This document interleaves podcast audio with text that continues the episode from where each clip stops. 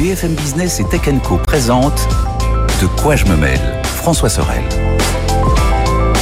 Salut à toutes et à tous, un nouveau week-end qui arrive et un nouveau De quoi je me mail qui est là. Merci de nous suivre à la fois en audio, en podcast ou alors sur euh, la radio BFM Business euh, le week-end, mais aussi en vidéo sur la chaîne YouTube de Tech Co, sur le site de Tech Co et sur la chaîne Tech Co euh, qui est disponible sur toutes les box opérateurs. Je suis très heureux de vous retrouver pour cette petite heure dédiée à la tech. Avec tout à l'heure la question que tout le monde se pose, le Wi-Fi quoi de neuf du côté du Wi-Fi? On parle de Wi-Fi 6E, bientôt le Wi-Fi 7. Euh, à quoi ça sert en fait toutes ces évolutions, toutes ces nouvelles normes? On en parlera avec euh, Lionel Paris qui a eu son bac Wi-Fi là euh, il y a quelques semaines. Il m'en parlait encore il y a pas longtemps. Il va tout nous expliquer. Vous allez voir, c'est un sujet passionnant pour un outil qu'on utilise bah, voilà tous les jours, plusieurs heures. je vous rappelle aussi que vous pouvez nous retrouver sur tous les réseaux avec le hashtag DQJMM. Merci d'être là. Bienvenue, c'est parti pour De quoi je me mets? Eux aussi sont surdiplômés dans le monde de l'actualité high-tech. Et ils sont là tous les week-ends dans De quoi je me mail. À ma droite, Mélinda Davansoulas. Salut Mélinda. Bonjour François, bonjour Raphaël. Journaliste donc, euh, vous le savez, euh, sur Tech Co. Et puis, euh, juste en face de toi, c'est Raphaël Grabli. Bonjour Raphaël. Salut François, salut Mélinda. Rédacteur en chef donc, adjoint de la plateforme Tech Co. Et on va maintenant s'intéresser eh bien toute l'actualité de cette semaine qui est plutôt chargée. Vous allez voir, on a plein de trucs à vous raconter. Et on va commencer par Apple. Mmh. Et attention, euh, pour une fois, on voit qu'Apple est un peu dans ses petits souliers. Et ça, je dirais qu'il y a une petite, une petite euh, petit plaisir quand même mmh. hein, de voir que Apple qui a toujours fait cavalier seul, euh, voilà, en écoutant pas grand monde, et eh bien là se retrouve dans une situation où ils vont être obligés de, eh bien de changer un aspect technique sur leurs produits, alors qu'il a commencé Raphaël et Melinda c'est officiel, l'USB-C va arriver sur tous les produits Apple. Et là, on peut le dire, hein, ceci est une révolution. Là, là, là, je pense que c'est le moment de le sortir.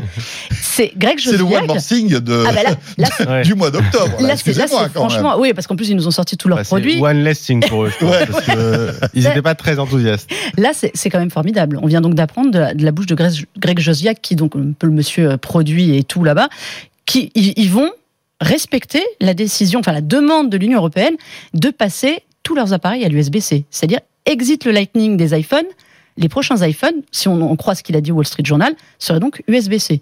Là, c'est quand même un retournement de situation euh, dingue. Alors, tous leurs produits sont en train de passer à l'USB-C, même l'iPad de base, le nouveau qui vient d'arriver, est USB-C. Donc c'est vrai que l'iPhone c'était un peu euh, c'est un peu le dernier euh, le dernier des Mohicans, le village gaulois qui résistait. Le vilain petit canard. Là, là c'est fini, là c'est officiellement fini. Puis pour une fois, parce qu'il faut quand même savoir qu'Apple ne fait jamais d'annonce sur ses futures euh, nouveautés.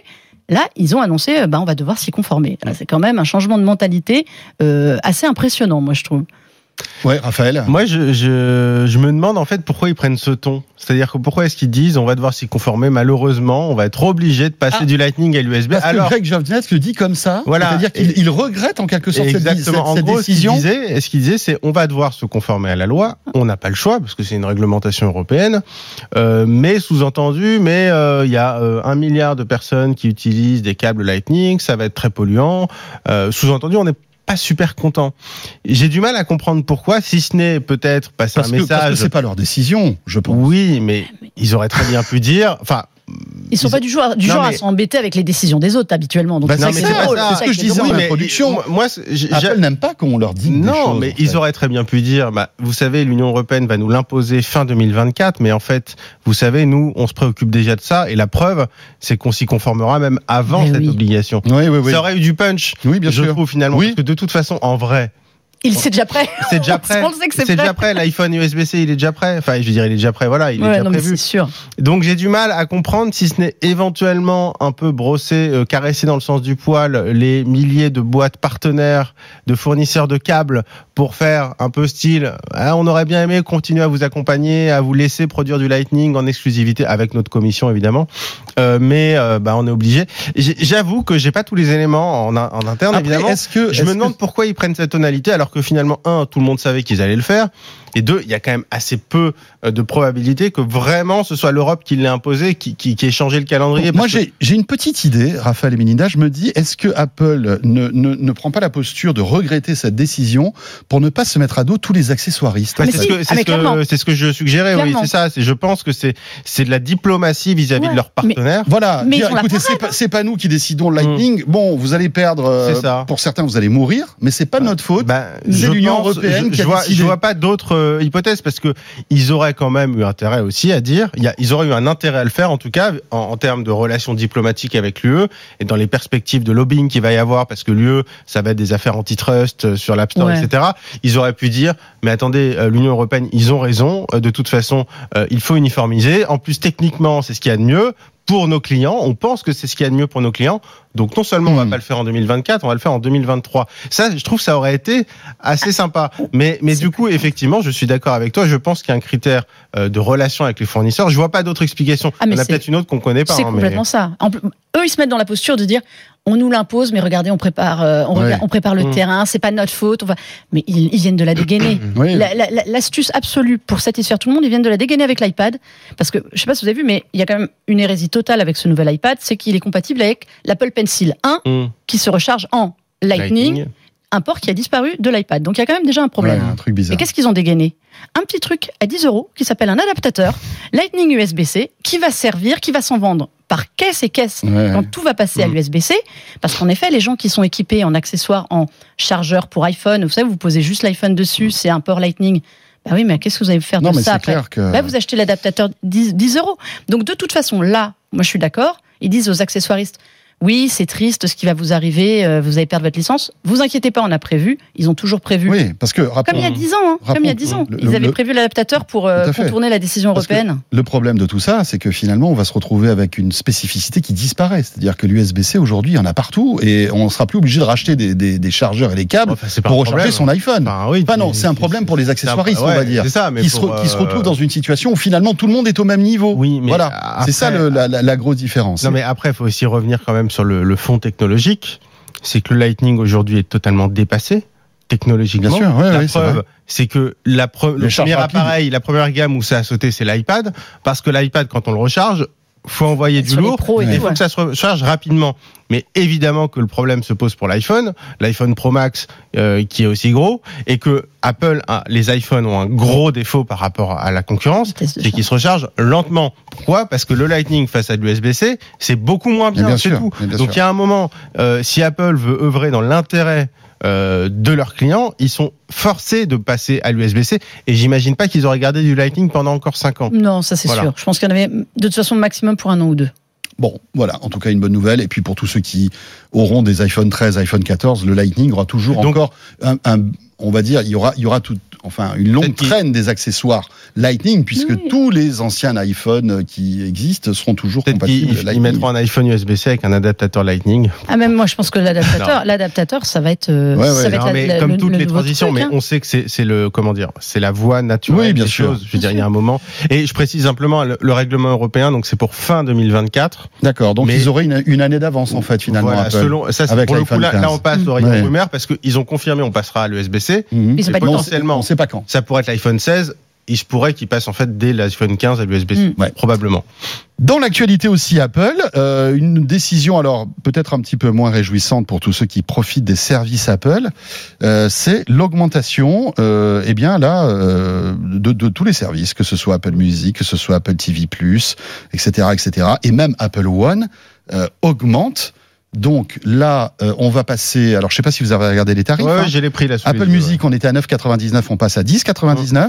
Qu'est-ce qui, qu'est-ce qui bouge aussi, euh, Raphaël? Ouais. Alors euh, c'est euh, l'abonnement famille surtout qui passe de 14,99 à 16,99 et puis Apple TV Plus euh, qui passe de 4,99 à 6,99. Alors c'est des petites sommes, mais enfin ça fait un plus 40% quand même. Ouais, En ouais. gros, on passe de 5 à 7. Bien sûr. C'est quand même Euh, énorme, hein, mine donc de rien. donc c'est quand même énorme. Après, il y a, il y, a, il y a deux questions. Et oui, l'ab- l'abonnement euh, Apple One euh, qui passe de 14,95 à 16,95. Et puis après, il y a plusieurs aussi versions de l'Apple- de l'Apple One qui regroupent. Donc on rappelle, C'est énorme, de Euh, 2 euros sur 15. euh, c'est pas mal. C'est pas mal. Après, en fait, la question qu'on se pose, c'est euh, la part de cette hausse qui est liée au fait qu'on soit en Europe. Mais après, il y a des augmentations aussi aux US. hein. Ouais, mais on est en voilà, Europe. euh, enfin, on est en, en Europe quand ils ont lancé le service aussi, tu vois. Enfin, on était Ouais, en Europe. L'euro dollar, c'est plus la Ouais, même chose. mais tu Ouais. sais bien que Ah bah, les prix des oui. iPhones n'ont pas augmenté, par exemple, chez eux. Voilà. Et nous, on a pris très très cher. Alors que là, ça augmente aussi ça- chez eux. là, ça augmente partout. Voilà, là, ça augmente partout. Donc le, le, le Même aux facteur- US Oui, même aux US. D'accord. Euh, j'ai- alors, j'ai pas les chiffres. pas les prix. euh, Mais, mais, mais en gros, c'est-à-dire que le facteur euro-dollar euh, pèse un peu moins. C'est-à-dire que forcément, il faut quand même rappeler que quand on paye, euh, je sais pas moi, 5 euros par mois pour Apple TV+, il y a deux ans, ça rapportait euh, X dollars. Ouais. Aujourd'hui, ça rapporte, Ça rapporte moins. Parce que forcément, l'euro-dollar est, est, est plus faible. Et alors pour Apple TV+, Apple dit bah oui voilà, euh, au début c'était euh, 4,99 parce qu'on n'avait pas beaucoup de contenu, mais maintenant vous avez vu, on a de- des produits euh, non, mais formidables, Ah, sur Apple etc., TV+, etc. Sur Apple TV+, moi, ça, enfin, ça me choque pas hein, qu'ils augmentent parce Bah, que deux- voilà, 4,99, c'était. euh, Ouais, alors en c'était effet, avec leurs C'était 8 séries de départ, c'était bien trop cher. Aujourd'hui, quand tu vois la, qualité du catalogue Apple TV+, honnêtement, des, des productions. euh, 6,99, on doit être encore quand même largement en dessous de beaucoup d'autres services. Alors, il n'y a pas la densité de Netflix ou de Disney. J'ai pas dit, euh, j'ai pas dit ça. Mais je pense que 4,99, oui, c'était encore bradé. Hein, Et, à mon euh, en train de regarder Pour Disney+, payaient. Disney+, Oui, c'est oui, en avec- général, chez Apple, dès que t'achetais euh, un adaptateur, un euh, ils te l'offraient hein. pendant un an. Non, je Il y, avait, pas. il y avait la PS5. Si vous aviez la PS5, il y a 6 mois gratuits Oui, d'Apple puis, TV+. euh, quand ils l'ont euh, lancé, peu importe. Non, que je, je, Mais, je mais non, mais- pour l'accessoire, mais je crois que euh, à partir de AirPods ou peut-être d'Apple Watch, t'avais un an d'Apple TV Plus gratuit. Donc là, non, mais en fait, c'est plus la même stratégie tout simplement que tous les autres, c'est-à-dire Netflix, Disney. Euh, on arrive avec un prix très bas. Euh, Oui, Pour au début, séduire. pour et puis une fois qu'on a bien investi et qu'il faut euh, un peu rentabiliser. On augmente le Et prix. puis en plus, on n'a rien à faire. hein. À partir du moment où on est abonné à 4,99, on passe automatiquement à 6,99 si on Oui. dit qu'on veut. Sachant on dit rien, en fait. On n'a rien à faire dans les deux sens. C'est sans engagement. On, on Ouais, le ouais, voit pas, on le Voilà. voit pas non plus. ça. et, euh, mais Juste pour info, le hum, Disney Plus c'est 8,99 Ouais. aujourd'hui. Ouais. Donc en fait, c'est 2 euros de plus que l'offre ah non, mais 6,99, je pense qu'à part Salto, il n'y a rien qui est à ce prix-là. hein, donc, euh, et encore, je suis même pas sûr.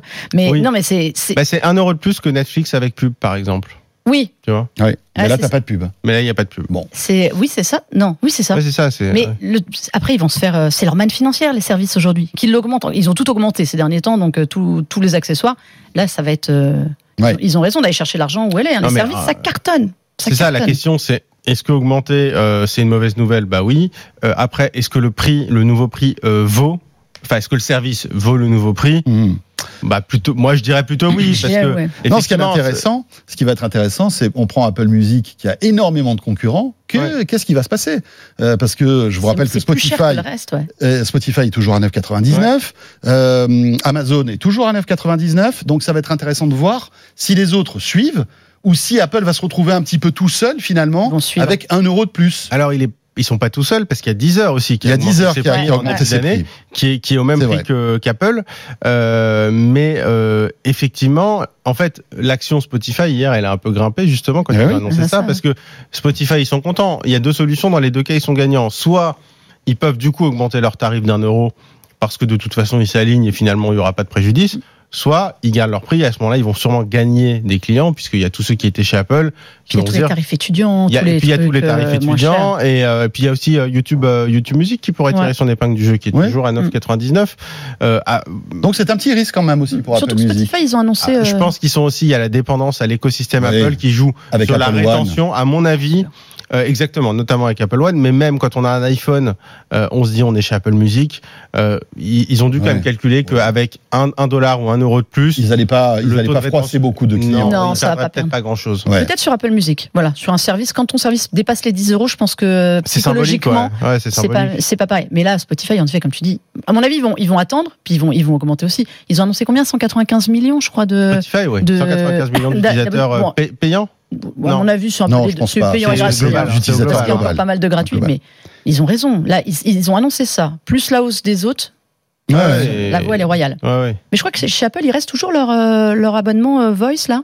Ah oui, Oui, c'est Siri, le là. Il cher. c'est vrai. qui ne bouge pas, je Qui, lui, je crois, ne bouge pas, je l'ai pas non, vu apparaître dans les- 99. Ouais. Je suis curieux de savoir qui Ouais, alors qui s'abonne à ce truc-là? Moi, j'ai jamais rien compris à ce machin-là. en fait. En fait, c'est par Ouais, Siri, mais- tu lances la musique, c'est ça? Oui, c'est ça, mais. C'est des playlists aléatoires. Moi, j'adore les playlists aléatoires, par exemple. Mhm. Et tu demandes une playlist pour, euh, je sais pas, euh, un après-midi ensoleillé mais, ta commande, c'est c'est la voix, en fait, c'est ça, non? Tu peux aussi avoir, euh, je crois que tu peux t'en servir sur ton iPhone de manière tactile. Le seul truc, c'est que tu n'as pas le choix. Tu peux pas, voilà. Tu ne peux pas dire. En fait, ça ressemble à un gratuit, quoi. C'est en le quelque shuffle. sorte. C'est le shuffle, C'est l'iPod Ouais, shuffle. c'est exactement. Comme tu dis, c'est les, tous les services. gratuite de Deezer, Voilà. euh, voilà, sans pub, parce qu'il n'y a pas de pub. Il y a pas de pour Il y a 4,99. jamais, non, il y a pas de. Ok, euh, donc ça c'est pour Apple. Euh, cette semaine aussi, on a été quand même un peu bouleversé. C'était mardi matin. Il était quoi 9h, 9h30. D'un coup, on n'arrivait plus à s'envoyer des messages par WhatsApp. Et là, les amis, Fin du monde. c'est la catastrophe. Euh, bon, on va revenir sur cette panne, même si on ne sait pas grand-chose hein, à l'heure où on Non. enregistre ce de quoi je me mêle. Euh, alors on, on a demandé à Meta hein, un petit peu. Moi je, je les ai appelés, enfin, comme tous les médias du monde, je pense Ouais. qu'ils leur ont demandé. Mais t'arrivais euh, pas à les joindre puisque ça marchait pas. Ça marchait pas exactement. Envoyer un WhatsApp. Exactement. Alors j'ai réussi à les avoir. Ah, donc ils m'ont Par fax, expliqué. hein. Voilà. Donc ils m'ont expliqué en détail pourquoi ça avait planté. Non, je plaisante. Ils ont absolument rien dit. Ils disent rien. Ils ont dit on est désolé. euh, Ouais. on passe. On- On, passe à voilà. autre chose. Non, euh, on saura. Je pense qu'on saura jamais ce qui ce qui s'est passé. Alors. J'ai vu l'arrivée dans la foulée de nouvelles fonctions sur WhatsApp aussi. Alors, est-ce que Je me suis c'est posé la question c'était pas euh, J'ai- encore voilà, un bug, quoi. euh, un bug, parce que pour une fois, il y a que WhatsApp qui est tombé. c'est ça Parce il que y a chez que Meta, ils ont une force, c'est de faire tout tomber en même temps en Euh, général. Après, quand même, moi, moi, ce que je remarque, c'est que euh, c'est tombé partout dans le monde. Euh, c'est vrai que je me suis toujours étonné qu'une boîte comme euh, comme Facebook euh, fasse des, enfin, je veux dire, alors, peu importe si c'est un déploiement d'une mise à Ouais. jour ou euh, un problème au niveau Ou un des mec serveurs. pris les pieds dans les, dans les Voilà, câbles. mais, mais mais je trouve ça assez fou quand même Mhm. la centralisation du truc, quoi. Ouais, bien sûr. C'est-à-dire que tout est La- tombé. La de- fragilité, en Mais- fait. mais c'est- de- c'est tombé de- de en ce Europe, en Afrique, Ouais, en ouais. Asie, euh, en Inde, et tout se passe, et aux US. Bon bah du coup ils dormaient puisque Ouais, c'était le matin, donc- donc, ils savaient même pas, ils se sont réveillés deux heures après. Non mais je trouve ça assez incroyable. Mais, mais ça, je suis d'accord avec toi. C'est moi, c'est un truc qui me fascine à chaque fois sur ces pannes. C'est que, alors, vous allez sur Twitter parce que heureusement Twitter tombe moins ou Oui, est moins fréquenté, ouais. donc tout le monde peut aller se plaindre sur Twitter. Et comme ils tombent pas tous en même temps en panne, quand il y en a un qui est en panne, on peut On commenter la panne de l'autre sur l'autre. tu fait. rigoles, tout le monde Ouais. vient commenter sur Twitter. parce Ouais, qu'en général, Meta, ils font un truc génial, c'est que WhatsApp tombe, Messenger tombe, Instagram tombe, tout tombe, tout tombe dans le monde entier. Je suis fasciné par cette boîte technologique Ouais, qui, depuis des années, arrive à avoir des pannes, mais alors mondiales, ouais. Je- c'est- jamais localisé. C'est vrai, comme tu dis, je ne comprends pas que c'est c'est pas la première, Ouais. c'est presque pas la plus importante, mais ils n'arrivent jamais à avoir euh, à, à centraliser le, le problème. Mhm.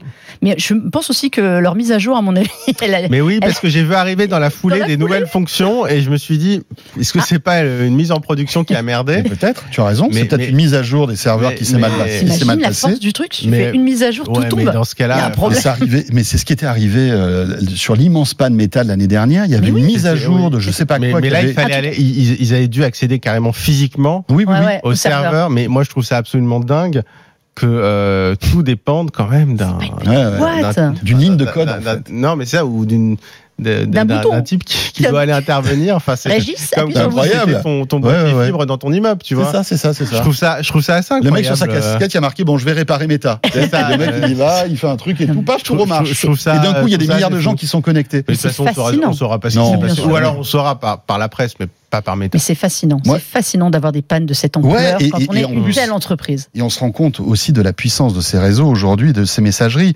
Euh, voilà, WhatsApp tombe en panne, il y a des millions et des millions de gens qui sont dans la- en difficulté. Ah bah, Euh, alors clair. nous, on a, on a les SMS, on a les e-messages, etc., qui est etc. tombé aussi d'ailleurs un message très rapidement. Il y a une panne à iMessage Ah bah, aussi, Ah euh, ouais surcharge, beaucoup plus courte. surcharge du réseau. Ah peut-être parce que moi j'ai réussi, euh, j'ai- continué, j'ai pu continuer Ouais. encore à, à discuter sur sur iMessage, mais on, on, on va dans des pays comme l'Afrique où il y a beaucoup moins d'iPhone, il y a beaucoup moins de iMessage. WhatsApp c'est la vie Mm. en fait, Mm. c'est la vie. On fait tout par WhatsApp. Euh, et, et donc, imaginez ce service tombe en rade, ça peut avoir un impact économique. euh, enfin, c'est c'est- c'est- c'est dingue quand même. on a vu c'est en. Inde, euh, j'ai vu pas mal de tweets du Kenya aussi où ils étaient extrêmement touchés. Bien sûr, bien sûr. Après, ça dépend des pays. En Afrique, il y en a qui sont plus WhatsApp, il y en a qui sont plus WeChat. Parce oui, que WeChat en. Afrique, Il y a oui, bien sûr, il y a- s'implanter. il y a pas une mal, ouais. énorme bataille Oui, qui est et assez puis, passionnante. et puis entre, heureusement, euh, il y a aussi Telegram, euh, enfin il y a tous, toutes ces... toutes- Ouais, bien sûr, mais vraiment en termes d'utilisation massive, il y a WhatsApp versus WeChat. WeChat. Mais, mais alors, Dans les est-ce que WeChat africains, est c'est plus stable Parce qu'on n'entend jamais. Alors, on est moins impacté en France parce qu'on l'utilise, euh, on a moins d'utilisateurs, mais j'ai l'impression que par exemple, WeChat, on n'entend jamais de panne, alors que WeChat, quand on voit le, le, le nombre d'abonnés, Ouais, si ça tombe, C'est hallucinant. en Asie, ils sont pas bien quand même. ouais. On n'entend jamais parler de, de non, panne, je pense euh, qu'ils ont WeChat. peut-être une petite pression supplémentaire. Si ça tombe, c'est peut-être plus compliqué à. De retrouver Je- des gens pour réparer. c'est ça Si Non, ça tombe, mais- le technicien tombe aussi. C'est ça, exactement. Enfin, le technicien. Ouais. euh, Mais tous les euh, effe- effectivement, euh, peut-être que c'est mieux structuré en termes de redondance. Je, je WhatsApp, sais c'est pas. impressionnant. ouais. Comme tu dis, c'est la fin du monde dès que ça s'arrête. Non, mais c'est c'est fou hein, quand même. Euh, et après, on voilà, on dit ah, le SMS machin, mais le SMS c'est plus robuste. C'est c'est vraiment le, le- le système de communication le plus robuste Ah, en c'est fait. clair. Au moins, c'est stable. C'est stable. Euh, dans l'actualité aussi, euh, Mélinda, tu es venue avec un tout nouveau bébé. Un tout nouveau, est-ce qu'on peut dire ça? Vous le reconnaissez? Vous savez, ce fameux qui faisait comme ça? Oh là là. Donc voilà, Motorola a sorti un nouveau Razer. Hello Moto. Hello, Hello Moto. Ce, ce petit, le, j'aimais bien ce petit Hello Moto qui est un peu disparu quand même quand on, on ouvre les, les téléphones maintenant. Bon. Il y a, le, on sait que sur le marché des smartphones pliants, bah à part Samsung, c'est euh, Oui, c'est morne pleine. c'est un peu morne pleine. Donc il y a le flip qui fait un, un carton absolu. Bon, à mon avis, d'après ce que j'ai cru comprendre, il y allait, il y allait avoir d'autres marques oui, qui l'année vont se lancer. prochaine, l'année là, prochaine, hein. normalement, il va y avoir une vraie Ça baston va être qui la va fiesta, la fiesta Mm. du pliant l'année prochaine. Motorola fait la résistance. Donc ils ont relancé le Razer en 2019. Euh, donc le fameux, euh, le fameux téléphone à clapet euh, d'antan, euh, en version moderne. Donc il est 5G. Maintenant, il est très puissant. Il y a du Snapdragon 8 Plus Gen 1, donc qui est le, le plus puissant Ah, proposé par Qualcomm dedans. Euh, écran OLED, donc 6,7 pouces. À la différence du Z Flip, il est plus large. Mais son problème, c'est qu'il est aussi un peu moins joli. Vous voyez, ça c'est. Alors là, je vous ai amené le Fold, qui est l'autre école. Oui. Les finitions sont un petit peu meilleures. Tiens, tu veux faire. euh, Allez, tu veux jouer avec voilà. Euh, C'est une Je tentative. nettoie sur ma chemise. Oui, alors tu peux y aller parce sert que. qu'à ça, en parce fait, que- à nettoyer les téléphones. Ouais. Tout au long de la journée. Voilà, le- autant le dos, c'est double revêtement, euh, autant c'est des nids à empreinte. Voilà. Euh, là, vous voyez, il est ouvert. Et il est- là, vous et avez voilà. vu, je fais très bien l'hôtesse du, du téléphone. Il y a un truc Hop, qui est- Il se ferme. Très très bien travaillé. La pliure ne se voit pas. Voilà. Honnêtement, quand vous lisez par rapport au Z Flip, la pliure ne se voit pas. Il se referme vraiment euh, face contre face. Petit écran Oui. aussi quand Et euh, alors, ça, c'est génial. Euh, tu veux que je te l'active mieux Euh, Il y a un écran, vous pouvez mettre des applications. C'est- C'est vraiment des applications, ce ne sont pas que des notifications dessus. Tu peux mettre neuf applis de ton choix de- dessus et vraiment les utiliser. Donc c'est un peu comme le Fold, un peu C'est vraiment plus comme le Fold. L'écran, il fait, euh, il fait deux fois la taille de celui du Z Flip. Ouais, et ça, honnêtement, moi, je trouve que sur le, le- le Z Flip 4, c'est un truc qui est in- inutile. Enfin, c'est vraiment de l'information euh, rapide. Là, il faut avouer que ça aide quand même à moins l'ouvrir. Mm. Il est très bien, il est puissant. L'appareil fait photo, il est honnête. euh, il fait très bien le, le- le job. Ouais. Mais je trouve que sur le design, ben voilà. Alors, ils ont abandonné le menton, qui était très emblématique. C'est on refermait Mm. vraiment sur ce petit menton qui servait à rien à part faire une grosse bordure. Mais euh, voilà. Et il se ferme bien. C'est tout bête, mais ça évite. euh, alors, pour vous, on dit souvent pour les messieurs, ça permet de le mettre dans la poche. Pour les femmes, dans le sac. Ça permet d'avoir plein de cochonneries qui se glissent. C'est tout bête, mais il se ferme Ouais. vraiment là. Ils ont bien travaillé la charnière, mais elle est moins rigide que celle du flip. Il sort quand et à quel prix? Alors, il est déjà disponible en ligne. Il est à 1199 euros euh, en 256 gigas de stockage. Euh, donc, c'est un petit peu plus cher que le Flip. Je crois que le Flip est à 1100, euh, si je me souviens bien, ou 1130. Il est un petit peu plus cher. Je pense que c'est surtout euh, histoire de dire on est là, Hmm. on a une proposition. Il est déjà sorti en Chine, il arrive seulement là en Europe. Et puis c'est c'est surtout un smartphone beaucoup plus réussi que le précédent Motorola euh, pliant qui était une catastrophe. Hein. voilà. Alors j'adore Motorola, mais c'est vrai que ils avaient sorti un téléphone, je sais pas si tu t'en souviens, Raphaël, il y a deux ans. Oui, le, Bah, le précédent le- le précédent, c'est qui, était- sûr. qui était, euh, Bah, ils ont abandonné, tu vois, le menton. Il est un peu mieux travaillé. Je trouve que sur la finition, Ouais. il pourrait un peu plus euh, faire C'est quelque vrai que- chose. C'est vrai pas que ça- très beau. hein. ouais, Il est- Samsung a un peu En fait, mieux travaillé Samsung, la finition. Ils Ah ont la finition. Et puis c'est leur quatrième génération aussi à Samsung. Oui, voilà. à chaque fois, ils apprennent euh, de, de, de Mais l'écran extérieur, beaucoup plus utilisable. L'écran intérieur, qui est moins élancé que celui du Z Flip, est aussi beaucoup plus utilisable si vous avez besoin de taper. C'est même moi qui n'ai pas comme forcément des grandes mains euh, sur le Z Flip, ben, j'ai un peu les pouces qui se touchent. Euh, là, c'est quand même plus agréable. Mais voilà, globalement, il est un peu moins fini, donc vivement Mmh. la génération suivante. Mais c'est un très bon produit en revanche d'un point de vue performance. Très bien. Euh, on le teste à bientôt. Quand on retrouve- bientôt. euh, Ça y est, sur- déjà, il, il est il est disponible. déjà sur euh, eh bien le site Tech Co. Dans l'actualité aussi, eh bien c'est les sites porno. Parce que, euh, vous le savez, alors c'est pas nouveau hein, cette histoire-là. Mm. On sait que le gouvernement essaie de limiter l'accès aux sites pornographiques euh, auprès des jeunes de moins de 18 ans. Ce qui, en soi, est plutôt euh, quelque chose de, de sain. hein. Mm, c'est vrai que sûr. le porno, Ah euh, oui. Enfin voilà, il y a, y y de gros problèmes euh, quand on est ado. Regarder ces trucs-là, euh, c'est pas terrible, terrible. Sauf que on n'arrive pas à trouver, en tout cas le gouvernement euh, n'arrive pas à trouver une solution pour interdire l'accès aux sites pornographiques aux, aux jeunes de moins de 18 ans. Mm. Donc ça fait un moment que ça dure, tout le monde réfléchit là-dessus, et visiblement, euh, eh bien un membre du gouvernement a eu une idée.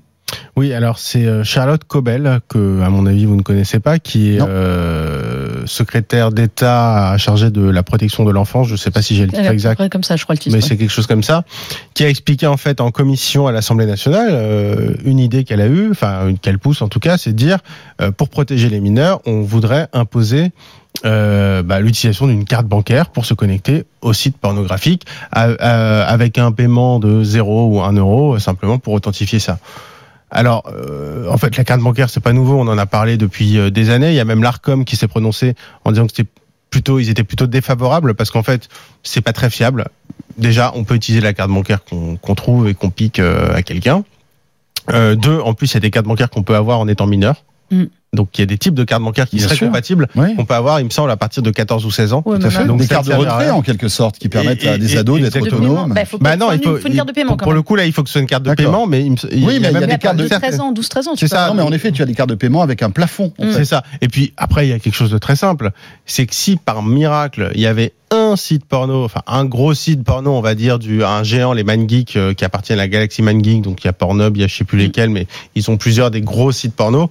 Euh, si par miracle, ils décidaient de se plier à ça, à mon avis, ils le feraient jamais parce qu'ils s'en foutent, ils sont à Chypre ou je sais Ouais, où ils sont. ça, euh, même. donc autant vous dire que de toute façon, ils ne respecteraient pas. Mais évidemment qu'il y en aurait mille autres qui euh, ne demanderaient rien. bien sûr. Et, et du coup, évidemment, vous avez euh, un jeune ou une jeune de euh, 16 ans qui va aller sur un site porno. Il y en a un qui demande la carte, l'autre qui la demande pas. Bah, Ce sera vite réglé. Donc, en fait, le problème, c'est que ça fait des années que absolument aucun pays dans le monde n'arrive à trouver une solution à ce problème. Parce que ça, c'est plus mon avis. Il n'y a aucune solution à ce problème. C'est tout. On ne peut pas contrôler l'âge des internautes euh, pour aller sur un site porno, à moins, à moins de mettre en place des mesures que, euh, qui sont mises en place, par exemple, en Chine, Ouais. euh, pour, pour jouer aux jeux vidéo. C'est-à-dire, un, on met une pièce d'identité obligatoire. Et deux, parce que on peut très bien prendre la pièce d'identité de quelqu'un d'autre. Mais. Donc deux, il faut l'associer à une identification Biométrique, à reconnaissance chaque faciale. connexion, à Ouais. chaque connexion de reconnaissance faciale. Ouais, C'est-à-dire qu'on saurait que Raphaël Grabli est allé passer un quart d'heure sur tel site ou tel site. mais quoi. même plus que tel site, euh, a vu telle vidéo, etc. Mm. Donc ça veut dire que ça, ça Ah crée ouais. des données Charge. personnelles qui sont, on va dire, on imagine bien quand même que C'est si un peu gênant. bah, c'est c'est des données un peu sensibles, on va dire, pour chacun d'entre nous. Donc c'est c'est vrai que ça peut poser problème. Donc évidemment qu'il n'y a aucun pays démocratique Qui mettra ça en qui place. mettrait ça en place. Et de toute façon, même s'il mettait en place, comme je disais, euh, il faudrait compter sur euh, la coopération des sites porno qui, de toute façon, euh, peuvent être à l'autre bout du monde. Donc, enfin, il y, a zéro solution à moins de couper Internet. Je ne vois pas du tout de solution ou de demander, effectivement, autre solution, demander aux fournisseurs. C'est plutôt d'ailleurs ce qui est privilégié. Demander aux fournisseurs d'accès par Internet de couper la connexion à l'adresse IP et l'accès aux sites porno qui ne respecteraient pas la loi. Ça, techniquement, c'est vrai que c'est possible, mais encore une fois, alors ce sera, il y aura un effet plus important que demander la carte de paiement, mais déjà on coupe l'accès pour tout le monde, donc y compris pour les majeurs, Ben oui. tout le monde. Et de deux, évidemment que d'une part, il y aura toujours chaque jour des sites porno qui resteront accessibles parce qu'on ne peut pas couper tous Bien les sûr. sites porno du Et monde. puis il suffit d'une petite manip sur ton ordi pour, Et euh, voilà, pour et de débloquer deux, ça. euh, hein, en, en fait, en- hein. en trois jours, toute la France sera changée euh, un CDNS ou saura Ouais, utiliser un VPN. Bien sûr, euh, il y a voilà. des tutos déjà qui, tra- qui traînent partout. euh, Exactement. Et voilà. Donc, donc, il y a, moi, je pense qu'il n'y a aucune solution. il y a Malheureusement, aucune il a Et Linda, ton, solution. avis sur ce sujet Moi, moi, je trouve que c'est très beau sur le papier, mais c'est irréalisable. On a essayé avec la carte d'identité, maintenant c'est la carte bancaire. Euh, quid aussi de donner sa carte bancaire à des sites qui sont pas non Oui, plus passage. ultra sécurisés Ouais. C'est ce que ce que j'allais dire. Les arnaques, ça va y aller, je pense. Moi, j'ai pas que- envie de donner ma carte bancaire euh, à des sites qui sont, je sais pas où, au Panama non, ou je sais pas quoi. euh, Parce que c'est ça, qu'on veuille faire ça avec des sites qui soient français, ok? Ça c'est, on, on- on gère ça entre nous. Enfin, les internautes euh, qui vont sur ces sites-là, ils sont aux quatre coins du monde. Donc on fait quoi? Les Américains, ils ont le droit de venir sur le site sans problème. pareil, les, les- les Chinois et puis les Français, ça va être la croix la bannière. Et les sites, ils vont avoir envie de bien gérer sûr. Une, telle technologie. Le, Et le- puis même encore, infaisable. en plus, encore, encore plus simple, tu parlais de, de tous ces blocages DNS, etc. Mais un VPN, Mais oui, Oui, Tu mets un VPN. mais tu mets un quid d'un VPN. Mais même, et tu te, veux retrouves, même pas. tu te retrouves en mais Espagne non, ou en mais Italie, et même puis si ça tu veux marche. pas payer le, V- le VPN, ton opérateur il bloque les DNS. Ouais, tu tu changes tes DNS, DNS, tu mets des, euh, les- ceux de Google, tu mais mets oui. ceux de. Ouais. euh, Mais ça fera, ça fera le business des, vendeurs de VPN, ça c'est certain. ah oui, ça c'est clair. Ça c'est clair. Euh, Bah, au, même, titre que certains, euh, au même titre que euh, la lutte contre euh, le streaming illégal, etc. Les gens ils prennent des VPN pour aller sur des sites étrangers. Enfin, Mais ce qu'il y a, ce que, ce qu'il y a- alors c'est, c'est un, c'est, c'est- c'est- parce que c'est intéressant comme sujet. Effectivement, euh, que des enfants aient accès à des images pornographiques, c'est scandaleux. euh, et Ouais. voilà, il faut être adulte Mm. euh, pour pour pouvoir euh, pour pouvoir regarder. euh, après, c'est, c'est notre vie privée. Mais ce qu'il y a d'étonnant, c'est que personne au gouvernement euh, ne, ne dit ça aux, aux- responsables en fait. Ils ont bien des conseillers qui doivent leur dire écoutez les gars, c'est Internet, on peut rien. mais non, mais faire. euh, non, non, mais moi je pense que le gouvernement, peu importe qui, au moment même où ils donnent une idée pour réguler les sites porno, ils sont convaincus eux-mêmes à 100% que c'est irréalisable. C'est de la politique, c'est tout. Mais C'est oui. uniquement politique. Ils savent très bien Ouais, en mais proposant l'idée. d'un côté pour des pour des pour des euh, Mais auprès de on, on va nous, dire mais des- de nous, oui mais non mais enfin des personnes qui n'y connaissent rien en matière d'internet tu vois c'est ça aussi qui est Oui, mais le problème, mais- c'est que je suis d'accord avec Raphaël. Les trois quarts des gens, quand ils entendent ça, moi, Ils disent ah bah oui, c'est une bonne idée. Tu dis c'est une super idée. Bah oui. Sauf que quand tu sais comment ça Ouais, goupille quand tu creuses après euh, Mais alors que c'est vrai qu'on a dit, il y a quoi? Un garçon, je crois plus d'un garçon sur euh, deux de moins de 15 ans qui consulte du, du porno, Mm. limite, euh, qui a accès quotidiennement, peut y, peut y aller, quoi. Mm. Où il va ou consulte, je sais plus comment. C'est énorme. Mais est-ce que tu fais quoi? Tu le prives d'Internet? Tu lui dis, bah, Bah non, oui. tu vas pas sur Internet, euh, retourne dans tes livres. Ce n'est pas gérable. ouais, puis tu alors vas pas des installer un contrôle parental à un ado de 15 ans quoi c'est possible En revanche, on en revient toujours au même. Internet, c'est bien, c'est une richesse, c'est tout. On est le premier à l'utiliser, on est quand même, on travaille dessus. En revanche, la partie éducative, qui en revient à l'école, aux parents, elle reste prépondérante. Donc il y a peut-être, c'est peut-être plus de ce côté-là qu'il y a quelque chose à faire que de vouloir euh, sanctionner les sites, sanctionner les opérateurs. Et Il y a des choses qui sont irréalisables. Internet, on est très content que ce soit un vaste monde ouvert. C'est ça. Eh ben, euh, ouais. il y a, y a ce sans interdiction c'est ça voilà. qui est aussi le charme d'internet le seul truc c'est qu'il faut évidemment comme tu le disais éduquer euh, les éduquer. enfants mais après bon c'est vrai que le porno qu'est-ce que tu veux que je te dise c'est Bah, disons temps, il y avait qu'après- les magazines avant. Ah, après, ça a toujours, Ouais, ça a toujours existé le- ça existera toujours toujours Ouais, enfin, C'est aussi- c'est une industrie magazines et ce qu'il y a sur certains sites non mais bien sûr Derrière, évidemment le problème. On évidemment sait, sur Mais- le, mais- rapport après euh, euh, des, des ados entre eux, filles et garçons, il y a aussi ça, ça a créé Hmm. quand même certains, pro- certains problèmes. Après, en étant très pragmatique, je me dis, on est dans une situation où, dans, sur toute la planète, il y a des centaines et des centaines de conseillers spécialisés de tous les gouvernements au monde qui ont essayé de trouver une solution, qui sont sûrement plus intelligents que nous tous. Or, personne dans le monde n'a trouvé une solution. Ouais, je donc me dis que statistiquement, la chance qu'il n'y ait aucune solution est assez forte. est assez même. forte quand Ah même ouais ouais Non, mais c'est sûr. donc communiquer pour euh, pour rien parce que c'est un peu le cas là hein, euh, Pour dire qu'on s'intéresse au sujet. Parce qu'il change rien. Je, Ouais. je doute pas à la sincérité de sa Non. volonté de, pense de protéger les enfants, évidemment. Mais le problème, c'est que soit euh, Non, mais ce que je veux dire par là, c'est qu'en balançant cette, cette, Ineptie. cette, cette- cette ineptie, on- le gouvernement ne gagne pas en crédibilité. C'est simplement ça que je veux dire. Parce que, en fait, on sait très bien que ça n'arrivera pas. Et à ce moment-là, on, on le dit franchement. Écoutez, on essaie de trouver un système. Pour l'instant, Internet ne nous le permet pas. Ouais, mais mais c'est un sujet qu'on surveille. Ils sont vois. obligés d'envoyer de temps en temps des Ouais, petits, des- euh, voilà, cartes bleues. des, des Non, petits mais tu rappels sais- à- en disant on, Le on- numéro de carte bleue. Regarde tous les amendements qui sont déposés sur Internet. Honnêtement, de temps en temps, ça me fait marrer, je vois des trucs passer. Si on devait regarder de près tous les amendements de tout euh, bord politique déposés parfois et en rapport avec Internet, je vous jure qu'on se marre. Oui, oui, c'est clair. Parce que on a l'impression que ces gens sont, c'est le cas de le dire, complètement déconnectés Mm. des, des réalités, du fonctionnement, de, des, des, des mœurs numériques des gens. Il y a des amendements. Ouais, ouais. Franchement, regardez de temps en temps. On fera, je pense qu'on Ah bah, il y a eu la, la téléconsultation avec un médecin à côté pour nous accompagner, ça c'était pas mal quand Ah, même. C'était pas Ouais, mal. d'où ça, la- c'est c'est- vrai. parce qu'en fait, la télé est en face. c'est pour ça. Merci à tous les deux. Merci Melinda Davansolas Merci. pour euh, ton expertise et merci aussi euh, Merci. Raphaël Grabli. Euh, voilà, vous pouvez retrouver ce rendez-vous et puis toutes les actus qu'on a évoquées sur le site de Tech Co, bien évidemment, anciennement BFM Tech, avec Melinda, avec Raphaël et toute une rédaction qui travaille pour vous tout au long de la journée. Vous restez avec nous dans un instant la suite de De quoi je me mail. Gros sujet, hein. là on s'attaque au Wi-Fi, les nouvelles normes qui arrivent avec Lionel Paris qui me rejoint sur ce plateau. BFM Business et Tech Co présente De quoi je me mêle François Sorel. Le retour de De quoi je me mêle, deuxième partie. On va parler Wi-Fi maintenant et vous faire un petit euh, refresh, un petit vaccin de rappel sur euh, toutes les dernières évolutions du Wi-Fi. Euh, et on va en parler avec un vrai spécialiste du sujet, c'est Lionel Paris qui est là. Salut Lionel. Bonjour François. Merci d'être là Lionel. Voilà. Merci à toi. Un visage et une voix que vous commencez à reconnaître puisque Lionel intervient régulièrement dans De quoi je me mail. Euh, passionné de nouvelles technologies, tu es consultant dans ce domaine et tu euh, suis toute l'actualité de la tech.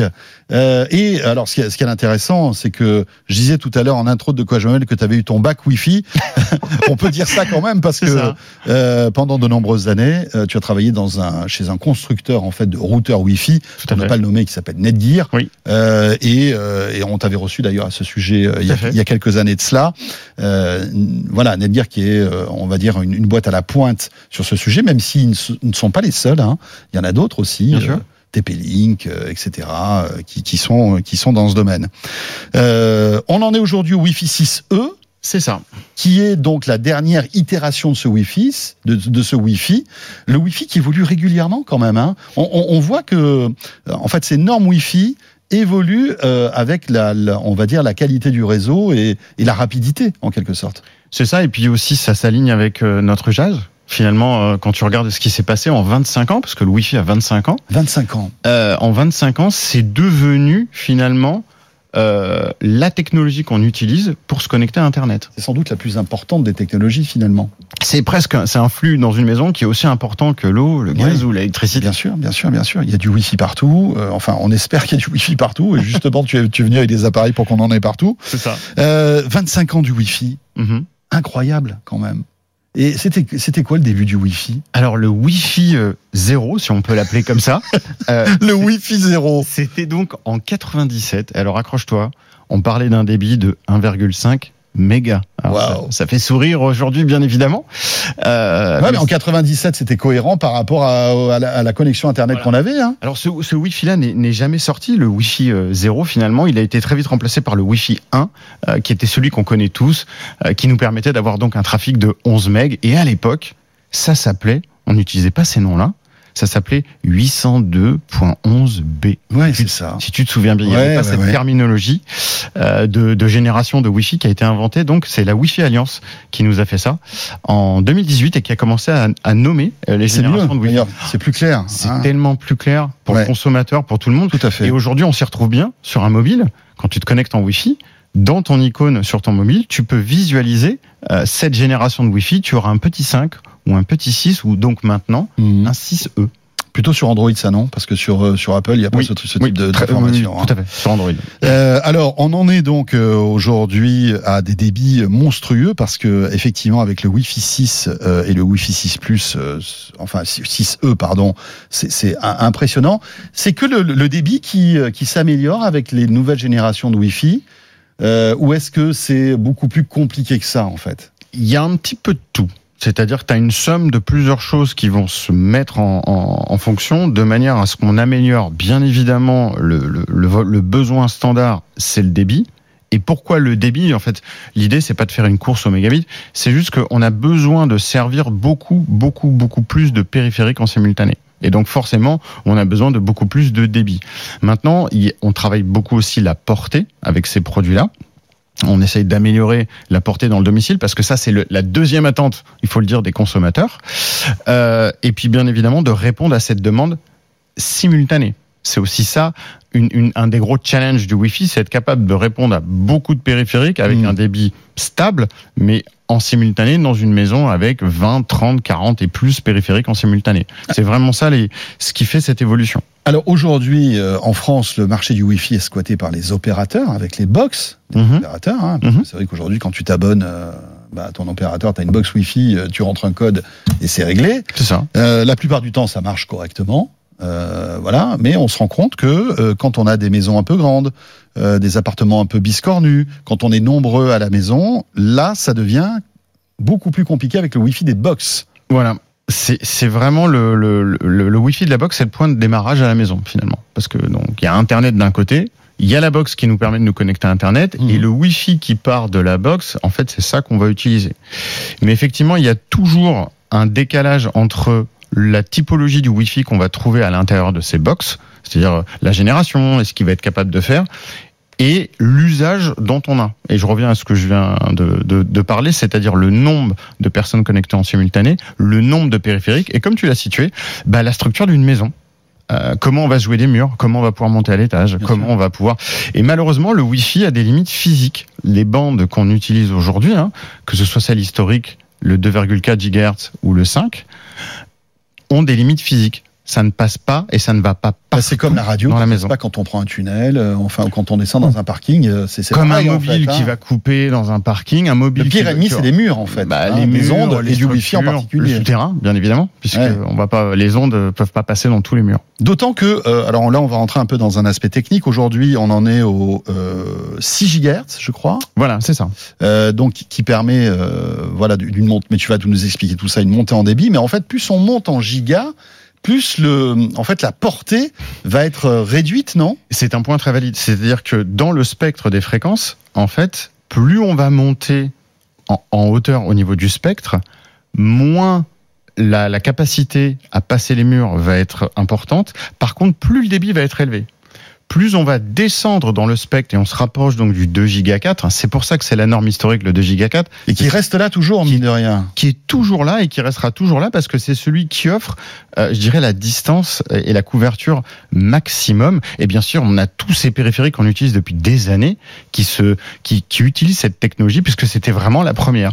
Et donc la nouveauté euh, avec le Wi-Fi 6E, c'est l'ajout d'une bande supplémentaire. Alors on pourrait croire que le 6E, finalement, c'est mineur. Et en fait, pas du tout. C'est vraiment une, une, euh, une technologie majeure dans le sens Qui révolutionne, qui est révolutionnaire par rapport au Wi-Fi 6, on va sûr. dire. parce Qui est déjà assez récent, hein, d'ailleurs, le Wi-Fi bah, 6. hein. qui est récent. Le, le, le Wi-Fi 6, on est en 2019. Ouais. Et donc en 2019, là, on, on se retrouve avec un débit monstrueux. On, on- on s'approche des 5 gigabits en Wi-Fi. hein. Donc là, on, commence à avoir quelque chose de solide. Mais il y avait toujours ce problème récurrent de saturation. Tu parlais des box tout à l'heure. Quand on se retrouve en milieu urbain et dans des immeubles, bah finalement, on se retrouve avec 60, 80, 90, 100 box autour de nous. Tout le monde utilise la même bande de fréquence. Mhm. Et donc, du coup, on le sait, ces bandes historiques, qui sont le 2.4 le 2.4 et le 5, sont saturées. Et donc, l'idée, c'est C'est d'amener. comme s'il y avait plusieurs radios FM qui émettaient en même temps sur la même fréquence. Donc en fait, t'entends plus rien, quoi. C'est ça. Alors, on a des canaux, bien, bien évidemment. Donc Ouais. on, va, on va utiliser des canaux différents. Mais ils sont pas infinis, ces Mais il canaux. n'y aura jamais autant de canaux que de domiciles ou d'usages ou de, ou de personnes. Donc, on se retrouve euh, finalement Ouais, dans là un- où on était en 2008, avant le début du dual band. Parce que finalement, en fait, l'histoire se répète. Parce que c'est à ce moment-là où on a introduit le 5 GHz. Parce qu'on dit, ah, on va donner une bouffée d'oxygène en mettant le, le 5 GHz, parce que le 2.4 est saturé. Bon, eh ben, nous sommes en 2020. Enfin, aujourd'hui, le, le, le 5 gigas aussi est saturé. en le fait. 5 gigas maintenant, on arrive à un point où il est lui aussi saturé. Et le, moyen de désengorger ces réseaux Wi-Fi, ça va être d'amener une bande qui est nouvelle, donc qui n'est pas utilisée, qui est le 6 GHz. Et donc là, on va, on va euh, désaturer les réseaux. Mais on va se retrouver dans les mêmes contraintes physiques que tu as citées avec le 5 GHz. Et cette euh, problème, le problème du Wi-Fi qui, qui a passer les murs, à passer à l'étage et à se jouer Mhm. finalement de l'infrastructure d'une maison. Alors, est-ce que le Wi-Fi 6E, c'est la solution qui règle tous les problèmes aujourd'hui? Alors, c'est une solution qui va régler le problème du désengorgement. C'est-à-dire, on va avoir une bande supplémentaire et donc, on va respirer au niveau du spectre. Par contre, est-ce que c'est la solution? C'est-à-dire, est-ce que c'est celle qui va te permettre de couvrir toute ta maison Wi-Fi? La réponse est non. Puisqu'on va retrouver, on va retomber dans les mêmes limites C'est ça. Voilà, c'est ça. Parce qu'en fait, comme on est à 6 GHz, on va se retrouver avec très très de très très gros débits à proximité Voilà. en fait du routeur ou de la box. On monte jusqu'à 10 gigas. hein. Voilà. Mais dès qu'on s'éloigne, en fait, les débits s'effondrent très très vite. Et, on- si par exemple vous avez un jardin, si vous avez, euh, euh, voilà, je sais pas moi, une petite, une terrasse qui est un peu éloignée de votre box, là ça va être, ça va devenir compliqué Voilà. en fait. Et c'est pour ça que le. Est-ce qu'il y a un réel bénéfice à changer une box opérateur en passant d'un Wi-Fi 6 à un Wi-Fi 6E Dans cette situation-là, moi j'ai envie de dire non. Parce que le Wi-Fi 6E arrive hein, maintenant chez les opérateurs. Alors, hein. le Euh, certains, 6 certains opérateurs communiquent sur la, la mise à jour de leur box en Wi-Fi 6E. Tout à fait. Donc ça, c'était depuis le mois de mai en 2022, puisque la norme Mmh. a été utilisable réellement en janvier de cette année. Euh, et donc, on, on retrouve Orange qui a sa Livebox 6. On a Bouygues, je crois, avec la B-Box Ultime, et on a aussi Free avec les Delta. Donc ça, eux, tous les trois, ils ont capacité à faire du 6E. Euh, on a aussi beaucoup de périphériques maintenant qui sont disponibles. Il y a une quarantaine de mobiles euh, qui sont disponibles. Donc Tu es venu d'ailleurs avec euh, quelques-uns d'entre eux. hein. tout à fait. J'ai- vraiment pris un modèle par typologie. Donc, on a toutes les typologies de produits qui sont représentées. J'ai un modèle compact qui est le Zenfone de chez Asus. Ouais. J'ai un photophone de chez euh, Sony. J'ai euh, aussi un modèle euh, gamer de chez Asus. J'ai un autre photophone de chez Sony aussi un Mmh. petit peu plus euh, grand. Et bien évidemment, on a des modèles Fold, on les connaît tous, avec le modèle de chez Samsung. Donc on a un écosystème complet, on a des tablettes. Ouais. Aucun iPhone Wi-Fi 6E pour l'instant. hein. Alors, on les attendait. On les attendait avec la, avec la dernière euh, génération d'iPhone. Maintenant, ça n'a pas été le cas. D'accord. Mais ils se sont rattrapés. La semaine dernière, ils ont annoncé les nouveaux iPads, et notamment le Pro, qui lui, donc, est en Wi-Fi 6E. 6E. D'accord. Donc on peut imaginer que le prochain iPhone, si tout va bien, l'iPhone 15 qui sortira en Très 2023, probablement. soit euh, Wi-Fi 6E. Très probablement. Euh, Alors, si par exemple, admettons, j'ai un, un- un iPhone qui n'est pas Wi-Fi 6E, je me connecte sur, du, sur une borne Wi-Fi 6E, Oui. qu'est-ce qui se passe? Eh ben, ça va très bien se passer dans le sens où la borne Wi-Fi 6E, elle est capable d'avoir les trois technologies. Donc pour la première fois, on a des produits tri-bande qui sont capables de faire du 2.4, du D'accord. 5 et du 6. Donc on allume son périphérique, lui, il est 5, il est 6, il est 6E, tout va bien. La box va... Mais on n'aura pas les mêmes performances que si on a deux produits Wi-Fi 6E, un émetteur Wi-Fi 6E et un, C'est un la- smartphone ou un ordi euh, Bien Wi-Fi évidemment. 6E. C'est la règle en Wi-Fi. Pour bénéficier du débit maximum, Ouais, il faut avoir la, la compatibilité parfaite un entre les deux produits. 6E d'un côté avec euh, du Wi-Fi 6E de l'autre côté. D'accord. Euh, tout ça est très intéressant. Le seul problème du Wi-Fi 6E, parce que tu es venu avec Mhm. des, on va dire des des, des, des, des routeurs Wi-Fi euh, qui sont là, on les voit. hein, D'ailleurs, qui sont de marque Netgear. Excellents, ce sont les Orbi hein, que tu connais très bien puisque Mhm. tu, tu les as, tu, tu, tu nous avais expliqué euh, comment ça fonctionnait. Euh, le problème, c'est que ça coûte une blinde ces produits-là aujourd'hui. Des, des box, enfin des, des routeurs Wi-Fi 6E, euh, c'est 1000, 1500 euros quoi. Alors, et oui, et- effectivement, il y a une raison à ça. C'est-à-dire qu'on va retrouver un petit peu le même décalage technologique qu'on avait au lancement, parce que le nom générique de ces produits, ce sont des systèmes Wi-Fi, et on va retrouver ce même décalage technologique. Donc ces produits, ils ont à peu près 3 à 4 ans d'avance euh, par rapport à ce qu'on trouve sur le marché aujourd'hui. Euh, je prends l'exemple sur les box parce que c'est vraiment ce que, ce que Mhm. tout le monde utilise le plus aujourd'hui. Un système Wi-Fi, finalement, le gros point fort, c'est que va se jouer de l'infrastructure d'une maison. On n'est pas sur un produit qu'on pose à un endroit donné qui est la box, qu'on met juste derrière sa fibre, et derrière on se dit euh, pourvu que ça marche. D'ailleurs, les fournisseurs d'accès aujourd'hui qui ont des box 6E fournissent Oui. des répéteurs. Répéteur, oui. Alors là, c'est quand même le monde à l'envers. Ouais, c'est une hérésie. parce que on intègre le top de la technologie Wi-Fi et on va mettre un produit qui date de 2008, qui est un répéteur, qui, qui est un copier-coller du Wi-Fi, qui casse complètement toutes les performances. Donc on a quelque chose de très bon à la base, et puis finalement derrière on va le casser avec un répéteur. Mais la vraie réponse pour le consommateur, c'est de se dire que le système Wi-Fi, d'une manière générale, reste la réponse pour avoir une couverture totale et un débit dans sa maison. Pourquoi? Parce que ça va être un ensemble de produits et non pas un seul, parce que un seul, on l'a bien compris, il n'est pas capable d'arroser un domicile.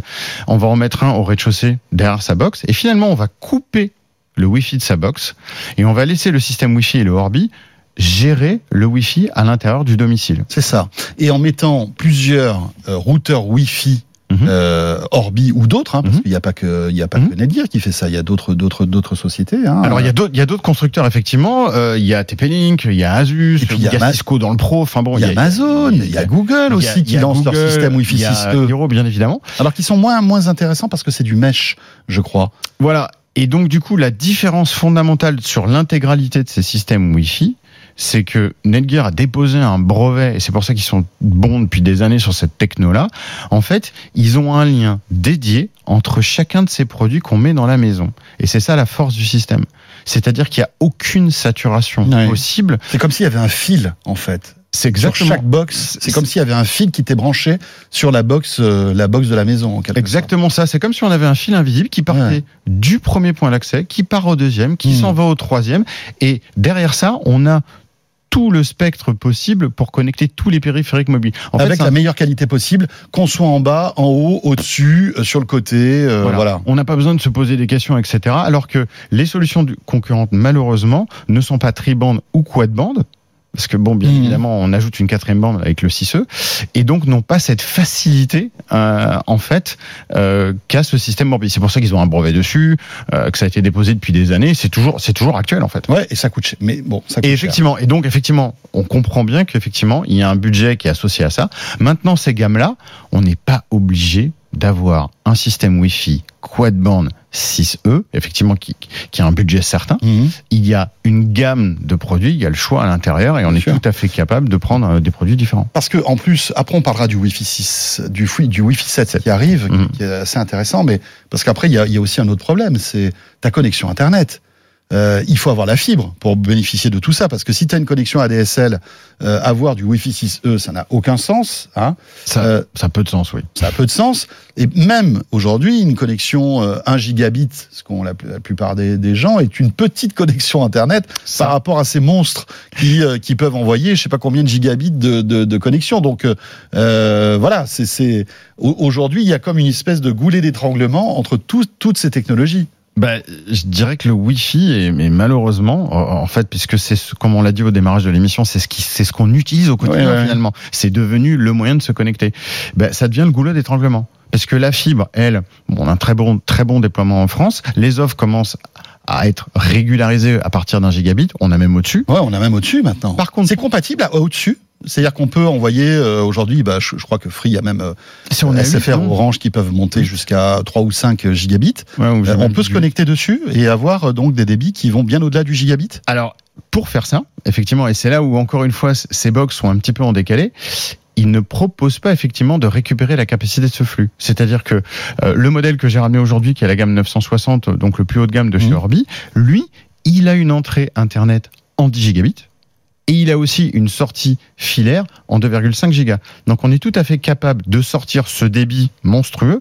On peut le sortir en filaire, mais on peut aussi le sortir en Wi-Fi. En Wi-Fi. Ça, Et ça- donc, et ça explique effectivement le coût, la taille du Ouais, bien produit, sûr, bien sûr. enfin tout est lié finalement, mais ça, ça permet d'utiliser la chaîne euh, au complet. ouais, c'est un peu la Ferrari euh, du Wi-Fi dernière génération. Hein, C'est ce ça. Orbi, c'est pour ça qu'il coûte. euh, C'est ça. Voilà, très cher. On a Mm. 1500 euros si on prend le pack à 3. hein. 1700 euros, je Ouais, crois, voilà, pour le pack de 3. C'est ça. Euh, Il faut avoir une grande maison, mais, mais ça répond, ça ça répond, répond, aux besoins de couverture de portée et de débit.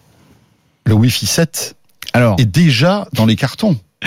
oui, alors le Wi-Fi 6E 2020 Hmm.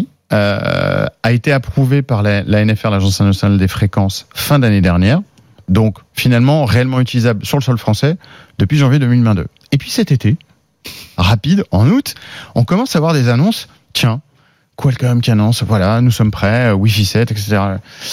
Et là, on se dit, mais comment c'est possible? Puisque euh, on vient à peine Oui, de lancer le Wi-Fi de- 6. de- de- d'avoir l'autorisation Ouais. d'utilisation de la bande des 6 GHz et on, et on est déjà au Wi-Fi 7. Alors ces annonces qui ont été faites, alors le premier qui a été qui a tiré c'est Qualcomm, ça a été suivi par Intel, derrière ça a été suivi par Broadcom, enfin la- le, le, le, le trio de de- d'habitude communique. En fait, ce sont les solutions, ce sont les chips, donc ce sont des SoC. Donc ce sont des SoC qui sont déjà en capacité d'adresser les besoins de cette nouvelle génération. Alors, c'est quoi la différence entre le 6E et le 7 Alors, finalement, la vraie révolution, elle est dans le 6E.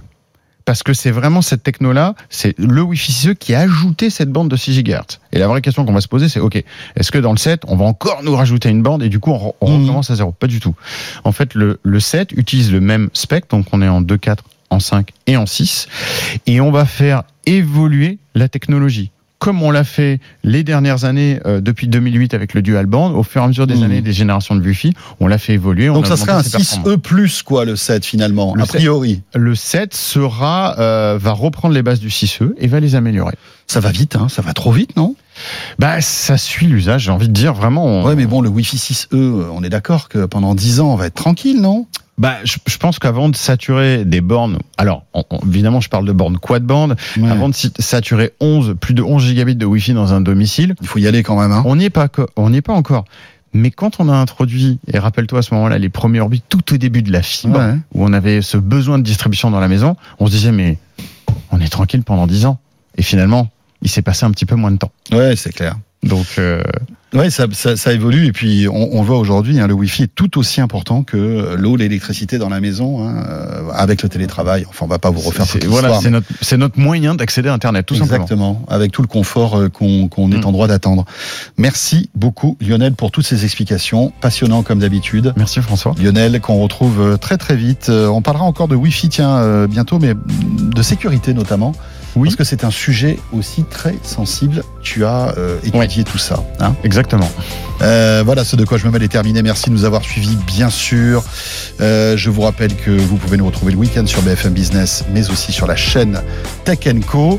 N'hésitez pas aussi à voter pour vos produits préférés avec les Tech Co Fnac Darty Awards qui se profilent à l'horizon. Ce sera mi-novembre.